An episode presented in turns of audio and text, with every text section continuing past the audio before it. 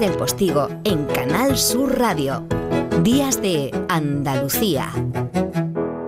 Y de madres efectivamente hablamos, y de madres en sentido amplio, porque también un servidor se siente mala madre. Hoy celebramos la segunda jornada Yo no renuncio por la conciliación para concienciar y visibilizar la necesidad de un cambio social, sobre todo después de un año y medio tan duro de pandemia que hemos pasado las mujeres costeando con nuestro sueldo y nuestra salud mental la falta de estructuras de apoyo en temas de conciliación, igualdad y corresponsabilidad.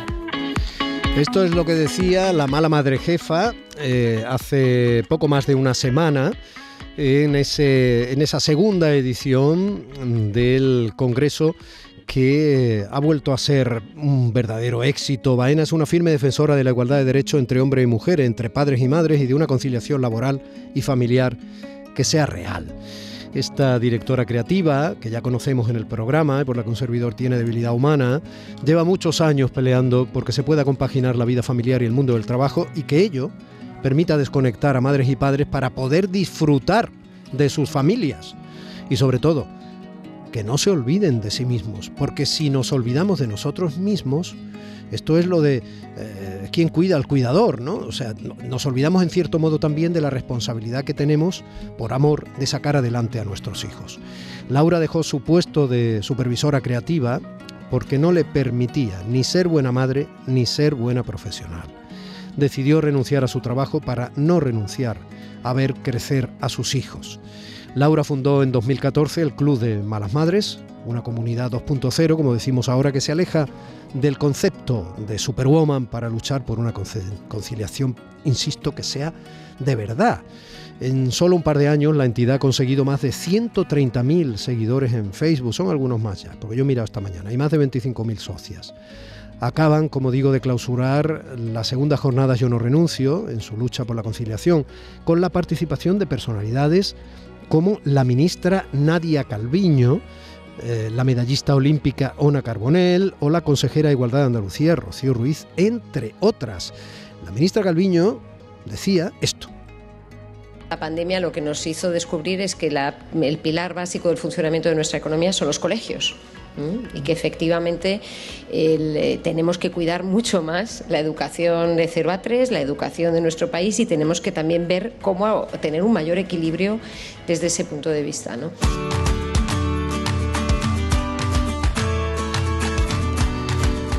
Laura, buenos días. Buenos días, Domi. Qué ilusión estar al otro lado. La ilusión, la ilusión es mía siempre que te tengo por ahí. Aunque yo te sigo muy cerquita, tú lo sabes. Tú no estás resfriada, ¿verdad, cariño? No, ya he visto que, estás con las consecuencias de ser padre, ¿no? De ser mala madre. Es que es otra, claro, es que esto no. Cuando los niños van a la guardería por primera vez. Madre mía. Se produce lo que se produce, o si no han ido a la guardería cuando entran en infantil, en el periodo en primero, ¿no? En el colegio y tal, pues se produce lo que se produce, que entran en contacto con los demás niños y los virus saltan a la comba, claro. Y lo que ellos cogen de manera más o menos leve en función de cada crío tú lo coges bien cogido. Totalmente, de virus en virus. Así es. Oye, y hablando de colegios, como hacía alusión la ministra Calviño, la importancia de la educación y tal, ¿no? Hablando de colegios, nosotros, por ejemplo, en algunos lugares de Andalucía tenemos ahora puente, ¿vale? Entonces, muchas veces uno piensa, ¿el colegio está al margen de la sociedad que forman los padres de los niños a los que eh, enseñan o no? Totalmente, ¿no? Yo el otro día lo comentaba, lo comentaba, no me acuerdo, con las madres del colegio hablando precisamente de que en estos momentos, cuando hay un día que es laboral, pero no hay colegio, debería haber estructuras de apoyo, que es lo que pedimos muchas veces, porque eh, decía Nadia Calviño que nos hemos dado cuenta de la importancia de los colegios, y yo, y yo añadiría, y de las abuelas y dos abuelos que el lunes se van a quedar con la mayoría de esos niños y esas niñas. Pero es que esto es una responsabilidad social, los cuidados. Los cuidados es una responsabilidad social en lo que tenemos que realmente pedir estructuras formales del cuidado, como serían, por ejemplo, pues ludoteca o que los colegios abrieran los lunes. Yo no digo que cargue sobre el profesorado, que bastante tiene, y más después de la pandemia, sino en aquellos cuidadores y cuidadoras que hay muchísima gente que le encantaría poder trabajar el lunes para cuidar a esos niños y además estaríamos generando empleo y permitiendo que las madres y los padres pudieran seguir trabajando el lunes. No como el problema que nos encontramos, por ejemplo, el lunes, como tantos otros días, cuando un hijo o una hija enferma, que no tienes permisos para ese tipo de día, que muchas veces no, pues la mayoría de las veces no puedes ni teletrabajar y que tienes que acabar cogiendo días de vacaciones o permisos sin sueldo. Eso no tiene sentido, Tommy. Eso pone de manifiesto que los cuidados no están en el centro y que realmente seguimos cargando a las mujeres y a las madres sabiendo que vamos a salir adelante y vamos a salir adelante con las estructuras informales que son la familia, mayoritariamente las abuelas. Mm. Oye, qué poder de convocatoria el tuyo, ¿no? Porque tienes a, toda una ministra. Los maledicentes dirán que tiene tiempo porque la están ninguneando dentro de su propio eh, gobierno de coalición, ¿no?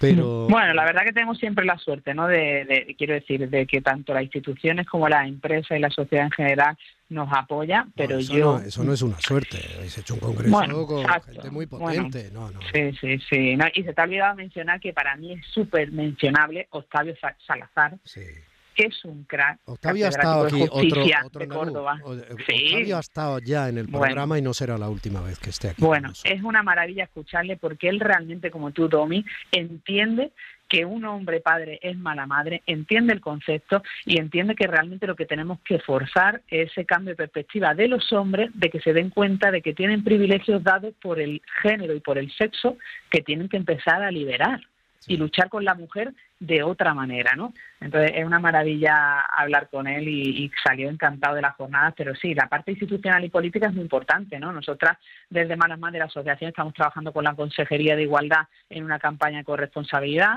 entonces que esté Rocío Ruiz es importante no solo por la foto, que ya sabes que a mí eso me da mucha rabia que digan, sino porque se está trabajando desde dentro, de manera interna, en un proyecto que realmente conciencia a la sociedad sobre la necesidad de la corresponsabilidad entre hombres y mujeres.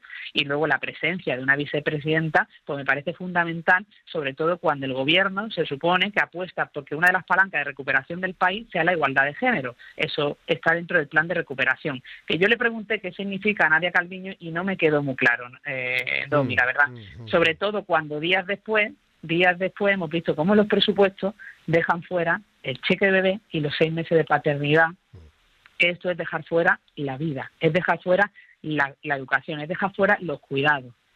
Entonces esta semana estoy bastante cabreada con tema, yo la estoy, mm, yo aquí no estoy para dar mi opinión, pero al final, como hace ya muchos años en que dentro del periodismo se fusionan demasiadas cosas, para bien o para mal, de manera honesta al menos lo hago y sabiendo que solo es mi opinión, yo estoy absolutamente de acuerdo contigo en eso. Yo no soy muy de cheques ¿eh? por parte de los gobiernos, me da igual cuál sea su estructura ideológica o su partido. Mm. No soy muy de cheques, pero hombre, frente a otros cheques que se están planteando... Claro. Hombre, por favor, por favor, aquí se potencia de verdad la natalidad, que suponía, supondría, quiero decir, que se está valorando la familia, o aquí no entendemos nada y además se echa una mano. A mí no me, exacto, a mí no me gusta la demagogia y no me gusta hacer comparaciones porque nada, nada no es comparable decir que no tenemos presupuesto para los cuidados, para fomentar la natalidad y que estamos apostando por una sociedad envejecida y encima el gobierno está buscando una oportunidad en ese envejecimiento de la sociedad que va a la deriva sin futuro, no me gusta comparar, pero lo que no puede ser es que no haya presupuesto para unas cosas, pero sí haya presupuesto para un bono cultural de 400 euros para jóvenes. A mí esto, y lo he dicho en Twitter esta semana, es indignante y hoy que me das tu voz lo vuelvo a decir, porque no es comparable evidentemente el presupuesto que se necesita para una cosa para otra, pero que luego me digan que no hay presupuesto para esas medidas de conciliación y impacto de Estado por la conciliación, que es lo que necesitamos, y si haya dinero para eso, pues al final las malas lenguas de Twitter que van diciendo que realmente esos jóvenes de 18 años sí pueden votar, pero los niños y las niñas de este país no pueden votar,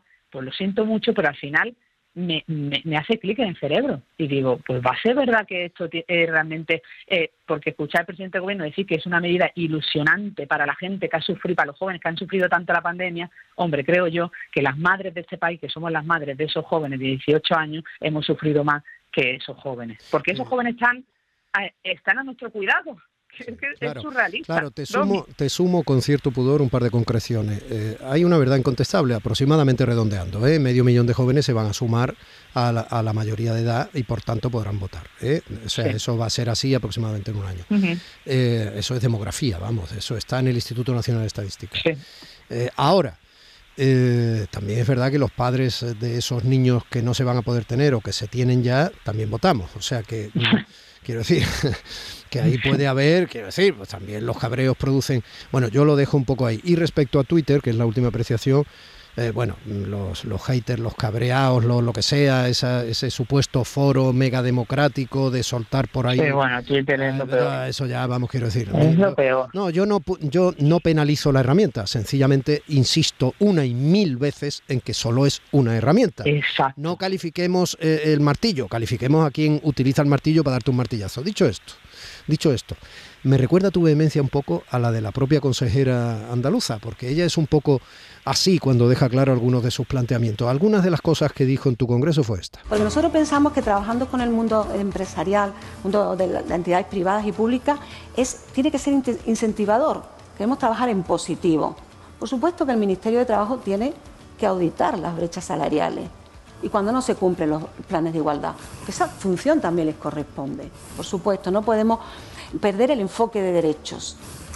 La conciliación es un derecho, la igualdad es un derecho y es un deber, en este caso de, la- de las instituciones públicas, de todas las administraciones y de toda la sociedad. Pero no perdamos la perspectiva de género, todas las políticas públicas con perspectiva de género, porque las seguimos haciendo planes pensando en las mujeres. Nos vamos a ayudar a las mujeres. No, a mí no me estás ayudando. Tienes que ser el enfoque, el enfoque de género es con los hombres y con la sociedad, porque si no caemos en las mismas trampas.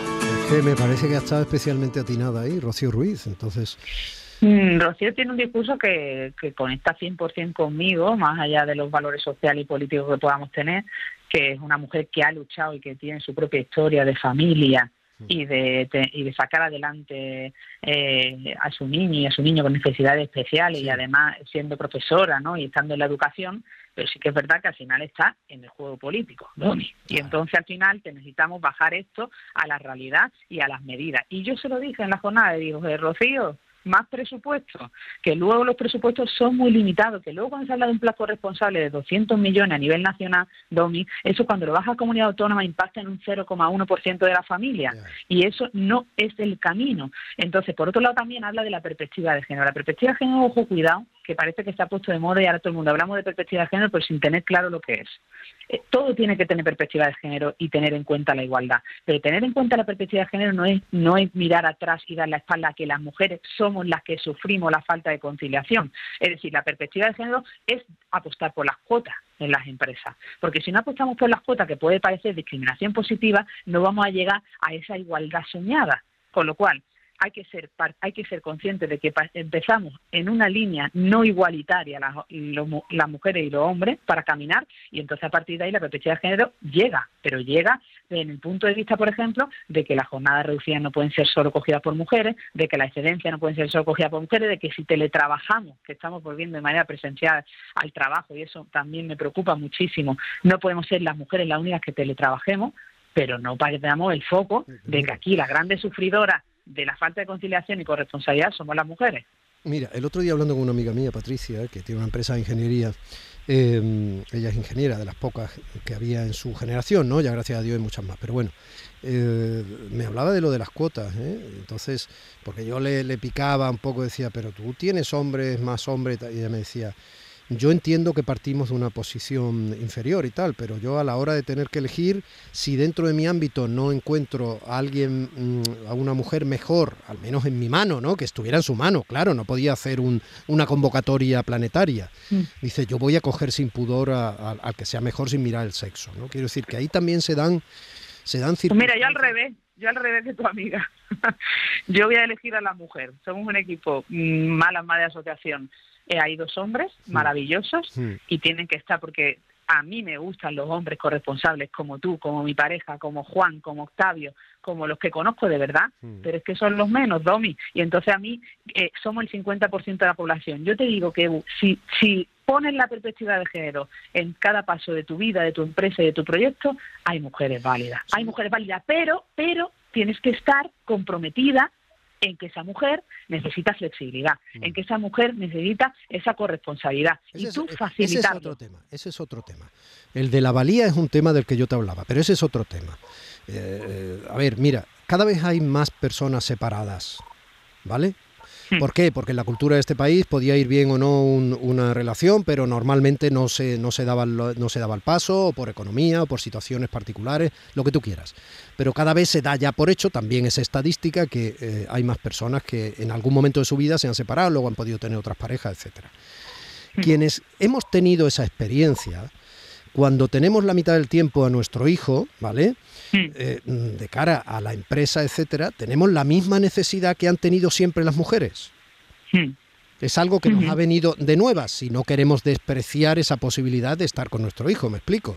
Claro, lo que, lo que estáis comprometidos, sí, que no sois todos. Sí, pero eso ha ido sumando, quiero decir. Yo quiero ser optimista en el sentido de que cada vez más hombres se están viendo en la dinámica en la que se han visto siempre las mujeres respecto a cierta maternidad. compartir, compartir, sí, en compartir los cuidados y compartir la responsabilidad de los hijos y de la hija, que es lo que debe ser y que es verdad que, tú, que lo que tú dices es verdad porque se destapa normalmente cuando de repente la pareja se separa y tú eres un padre comprometido que quieres estar presente en la crianza de tus hijos. Es así.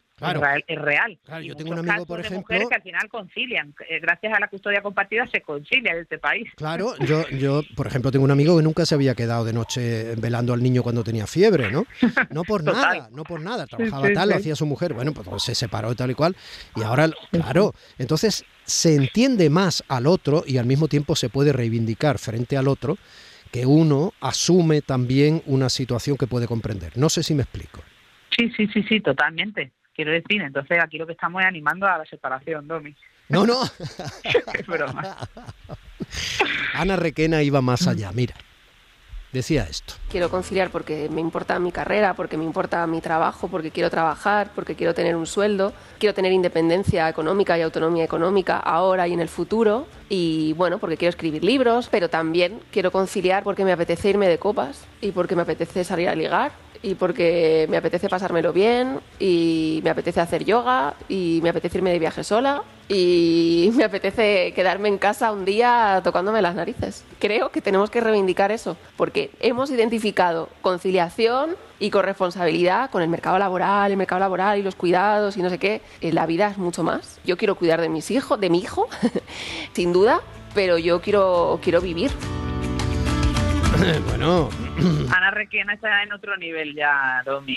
Ella ya, ella ya va hacia otro lugar que es donde tenemos que ir y tiene una frase maravillosa en su libro Feminismo Vibrante, que tenemos que leer todas, sobre todo, que dice, si no hay placer, no es nuestra revolución, Domi. Tan importante que destapemos tabúes, que digamos que nosotras queremos pasarlo bien, que queremos disfrutar, que queremos estar solas, que queremos reivindicar nuestra M de mujer, eso es maravilloso. Yo ayer dejaba la buena hija dos en un cumpleaños y, y, estaba y subí la cuesta hasta llegar a casa y le sabes lo que hice, cogí el teléfono y le dije, Jordi, ¿sabes qué? Que me voy a ir a tomar un café mirando al mar mientras sale la niña del cumpleaños. Bueno, Jordi es un santo que lo sé. Y, dejé la culpa y dejé la culpa lejos, como dice Ana, deja la culpa y fuera ya, hombre. Es cuestión de, entendimiento, ya está, claro, es cuestión de entendimiento. Supongo que Jordi, en algún momento te, se hará su cuesta también, pero bueno. se la hace, ¿no? Es más, me dijo, es más, me dijo, bueno, como yo mañana he quedado, ah. aquí aquí es un ten con ten. Es decir, aquí somos corresponsables de verdad, 50-50, Domi. Pero yo, pero él no tiene culpa, él se va y no tiene culpa, es que eso es una cosa intrínseca de la mujer y yo animo a todas las mujeres malas madres que se la quiten, por favor tú, eres culpable y vas a tener que asumirlo siempre, mala. Eh, ¿cómo están las buenas hijas? Pues la verdad que la semana pasada siendo la semana más intensa que tuve, tres días en Madrid, la jornada, en la mochila de culpa y mala madre a tope, las tres malas, Domi, las tres, así que eso era virus tras virus y, me decía el pediatra, no, el mismo virus por acá, una lado por una cosa. y digo, no, de esto no salimos, de esto no salimos. Pero la verdad que muy bien y la mayor cumple 10 años en diciembre y estoy tan orgullosa de ver cómo tiene en el ADN ya el feminismo y la igualdad, con lo cual eso también me hace ser positiva. No quiero que la gente piense que yo no soy positiva como tú. Y creo que la educación, que estáis hablando mucho de la educación hoy en el programa, es fundamental. Laura Baena, mi querida andaluza, ¿no echas de menos venirte al mar? Yo ya estoy aquí. Ah, bueno, pues entonces te podía haber venido con el flotador, puñetera. Pero si me tienes aquí desde hace un año, no se te olvide. Oh, qué desastre. No, no es que no se me olvide, es que tenía un gran desconocimiento. Brillas mejor que yo, cariño. Un beso muy Un grande. beso enorme, Estamos muchas gracias. en contacto, gracias a vosotras. Siempre aquí cuberte para ti. Y un abrazo a Jordi, a tu santo, ¿eh? también. ¿eh? Yo se lo di ahora que le estará escuchando. Vale, gracias. Adiós.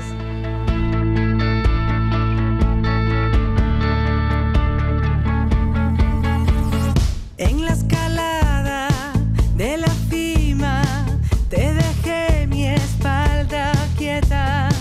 Como en la guerra cuidamos la templanza y el valor. Aleteos de sirenas, cantos. Aleteos de sirena hay en cada estrofa de Vanessa Martín, otra andaluza que nos envuelve ay, nos hace soñar desde la calidad de su talento de que todo va mejor. Domi del Postigo en Canal Sur Radio. Días de Andalucía.